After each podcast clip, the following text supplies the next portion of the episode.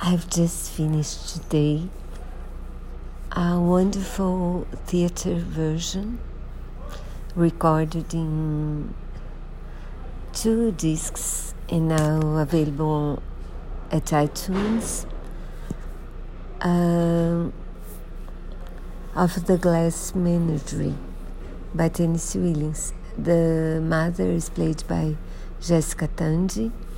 The the her Tom is played by Montgomery Clift.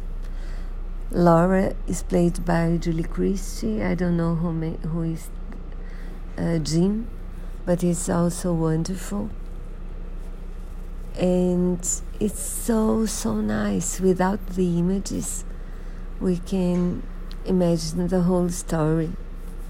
And it's a play I think I told you about. It's about. Uh, Laura is very, very shy because she has a defect in her leg. She doesn't walk well. And her mother has no job. Her father left them when they were a long time ago. Her mother uh, earns money with odd jobs, selling magazines, signatures, things like that Tom works in a warehouse, but he's not happy because he dreams of uh, seeing the world and having adventures in writing. And Jean is a caller who comes for dinner one day, and you understand why.